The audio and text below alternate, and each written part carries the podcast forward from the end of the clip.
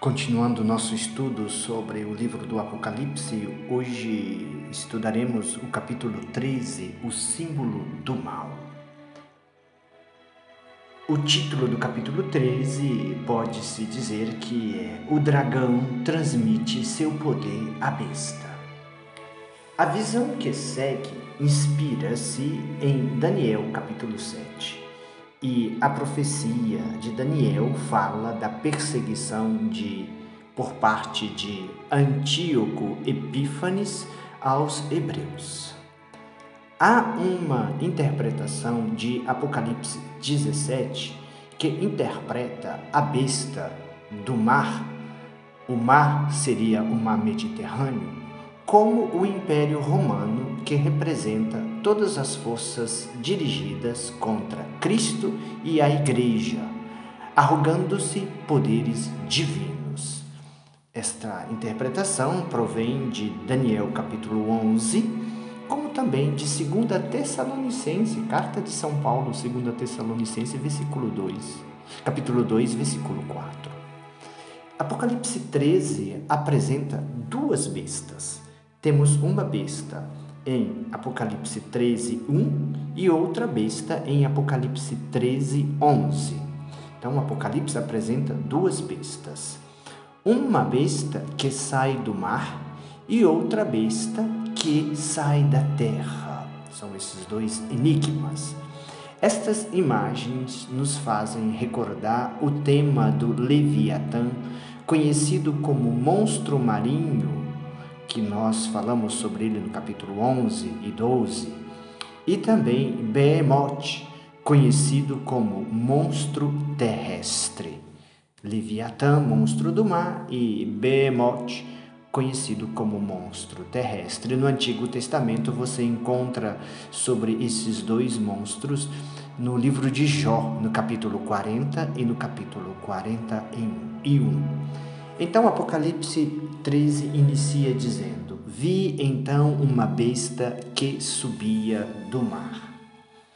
Na tradução dos 70, uma antiga tradução da Bíblia, chamada tradução dos 70, talasa, palavra talasa, que significa mar, é frequentemente usada para traduzir a palavra hebraica yam na história dos mitos cananeus, Iam é igual ao mar. É uma divindade que está em conflito com Baal, o deus da tempestade e da fertilidade. No Antigo Testamento, o mar é um adversário de Deus. Podemos ler isso lá no Salmo 74. A associação da besta de Apocalipse 13, 1, com o mar, dá-lhe característica de símbolo mítico do caos e da rebelião. Nas histórias míticas, o elemento marinho é equivalente ao abismo. A gente pode ver lá em Apocalipse 11, 7. O abismo, o oceano no Antigo Testamento, é a água das origens ou o fluir da água, e existe em si significados míticos, como lemos no Salmo 77. Então, a besta de Apocalipse 13, 1 a 13, retoma e equivale àquela de Apocalipse 11, 7. E as duas poderiam ser ligadas com as de Daniel, capítulo 7. Alguns detalhes nos fazem pensar que são combinações das quatro bestas de Daniel 7. Primeiro dos detalhes, nós temos eh, os dez chifres, versículo 1. Podemos ligar a quarta besta de Daniel, Daniel 7, 7 e 8. Segunda característica, parece com uma pantera, versículo 2 como a terceira besta de Daniel, Daniel 7, 6. Os pés eram como de urso, no versículo 2. Recorda a segunda besta de Daniel, 7, 5. A boca como mandíbula de leão, do versículo 2, lembra a primeira besta de Daniel 7, 4. Então seria interessante ler o capítulo 13 e ao mesmo tempo ler também o capítulo 7 de Daniel. Enquanto que Daniel 7 refere-se a quatro reis e reinos sucessivos, Daniel 7, 17 e 23, Apocalipse concentra sobre o grande e terrificante reino de todos os precedentes. Todavia, parece que a quarta besta de Daniel 7 é o modelo usado por João em Apocalipse 13, de 1 a 10. Além dos dez chifres, a besta de Apocalipse 13 contém outros elementos de Daniel, como boca que profere palavras insolentes, versículo 5, e nós encontramos isso em Daniel 7, de 8 a 11, porém no Apocalipse são palavras de blasfêmias, como vimos no versículo 5 e 6. Daniel, podemos ver Daniel 7, 7, 8 e 25. A opressão dos santos por três tempos, ou três anos e meio, que equivale a 42 meses. Nós encontramos em Apocalipse, é, versículo 5 e 7, né, no capítulo 13, e também encontramos estes termos de tempo em Daniel 7, 25 e também em Daniel 8, 14 são características semelhantes, são semelhanças, semelhanças entre a besta de Apocalipse 13 e o relato de Daniel. Todavia, esses referimentos são apenas uma especulação muito materialista de tentar entender o capítulo 13 de Apocalipse, comparando-o com o capítulo 7 de Daniel. Precisaria inserir aqui o aparato espiritual, o elemento espiritual do capítulo 13, para entender que existe um verdadeiro combate espiritual. E de fato nós estamos vivendo este combate espiritual, todo cristão vive esse combate espiritual, do mal contra o bem. O Apocalipse continua: O dragão lhe outorgou seu poder, seu trono e grande autoridade. Havíamos dito que João teve uma visão em que a besta subia do mar, e esta besta que sobe do mar é o dragão que agora dá a sua autoridade. Né? O dragão dá à besta a sua autoridade. João vê uma besta que sobe do mar. No capítulo 12 nós falamos do dragão, e aqui agora João diz que o dragão entrega seu poder, seu trono e, a, e grande autoridade à besta. Se trata de Satanás.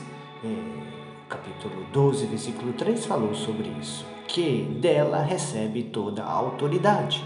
Podemos conferir no Evangelho de João, capítulo 12, versículo 31, e também na segunda carta de São Paulo aos Tessalonicenses, versículo 2 e 9.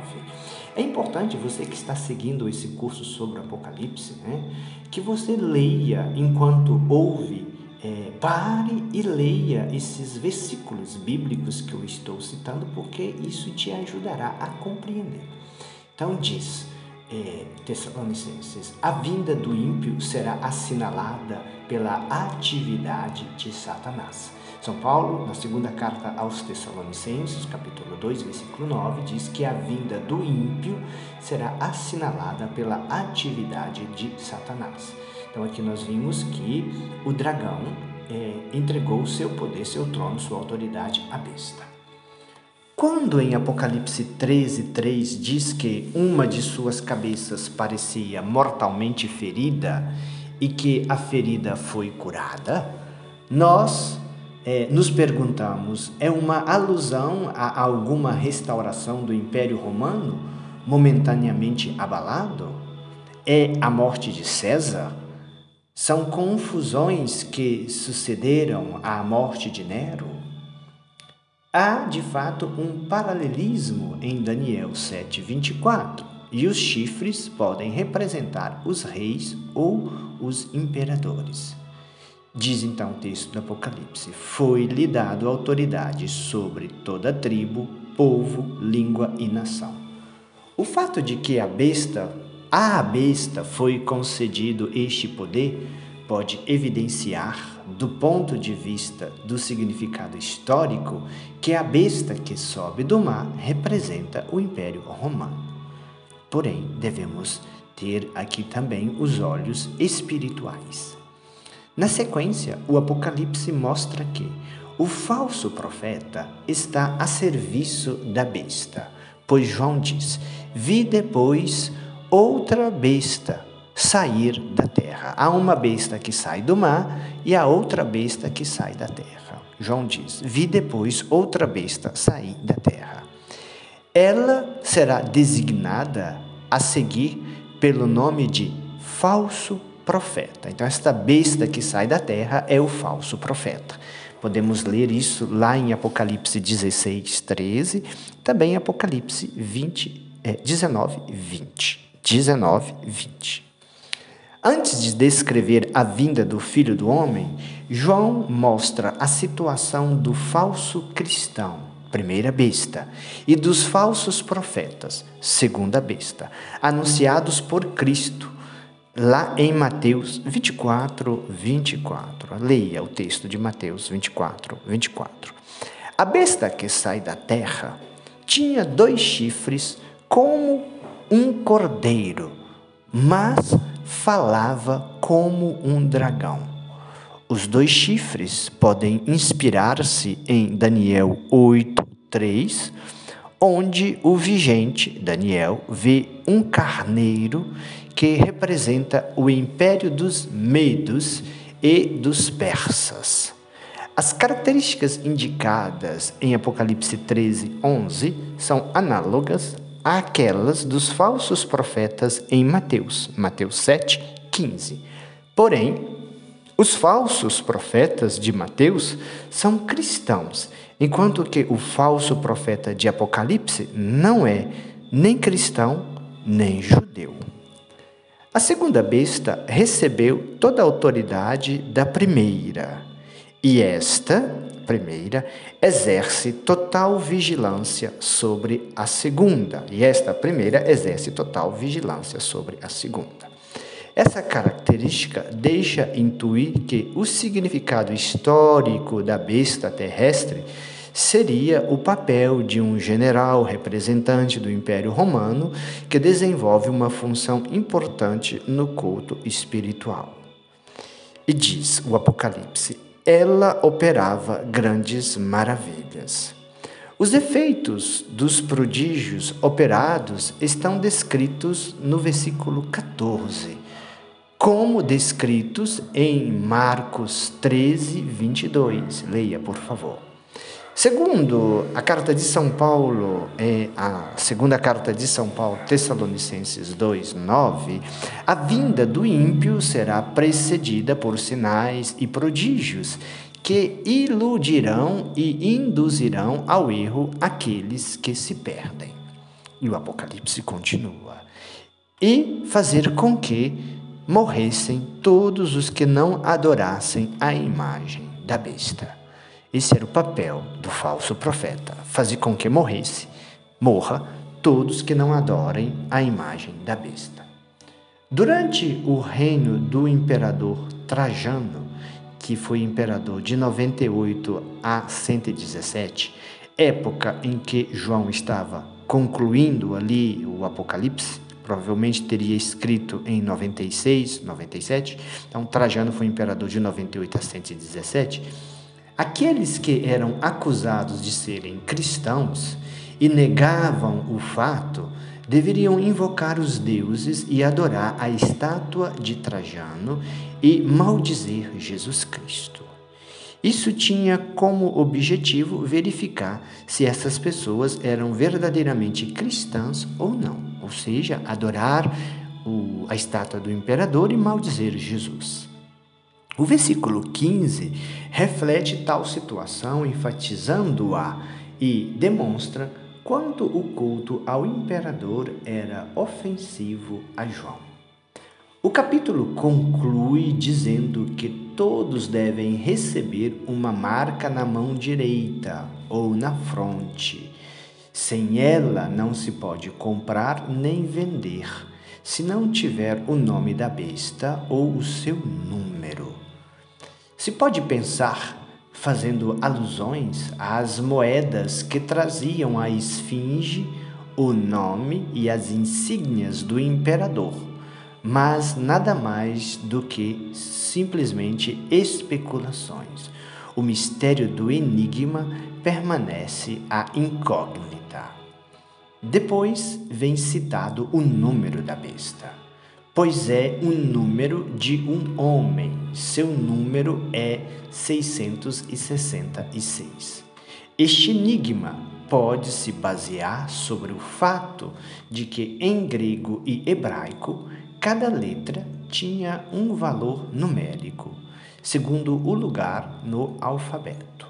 O número de um nome é o total de suas letras. Aqui, 666 seria César Neron, em letras hebraicas.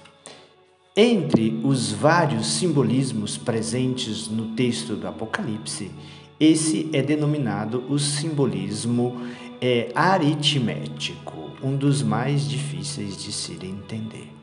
Tenhamos uma vida de oração cheias do Espírito Santo para bem entendermos que o livro do Apocalipse é o livro da esperança, da revelação, da vitória de Deus sobre o mal.